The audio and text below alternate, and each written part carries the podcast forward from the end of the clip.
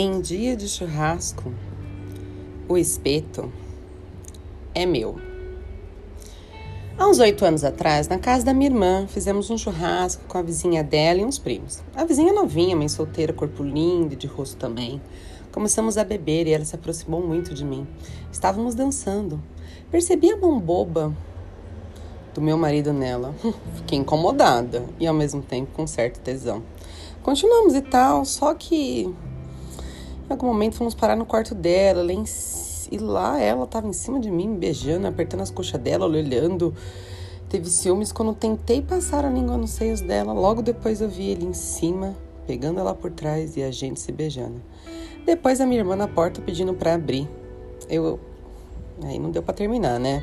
Fiquei remoendo isso anos. Tipo, gostei, mas fiquei com receio. Pensei em qualquer oportunidade, ele iria me trair. Nunca havia pensado nessa forma. Bom, há três anos tivemos alguns problemas e falei para ele da minha vontade de ver ele com outra mulher.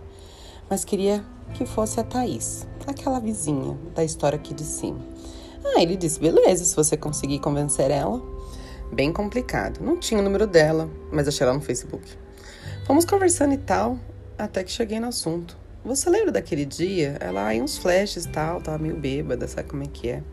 A conversa foi chegando onde eu queria, até que marcamos um barzinho. No shopping, bebemos e a conversa esquentou. Chamei ela pra ir no banheiro. Encostei ela na parede dei um beijo daquele, tirar o fôlego. Passei a mão nos seus seios durinhos, a mão em sua menina. E ela gemendo, falando no meu ouvido gostosa. Até que umas mulheres começaram a bater na porta. E saímos como se nada tivesse acontecido e o marido a esperando do lado de fora.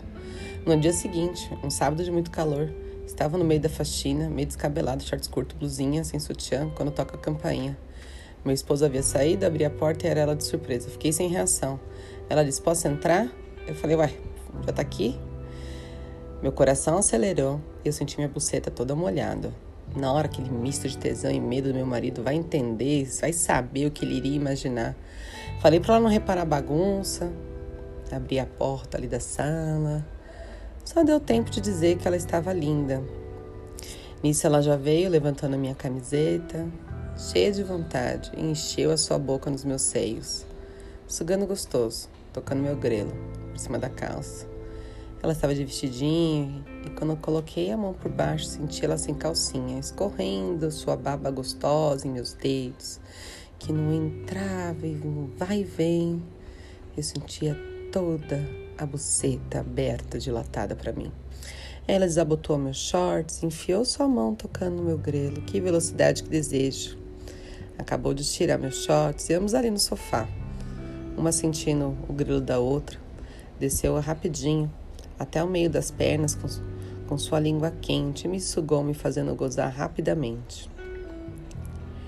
Quando ela sentiu que eu estava gozando, ela disse: Sou gostosa, também quero gozar.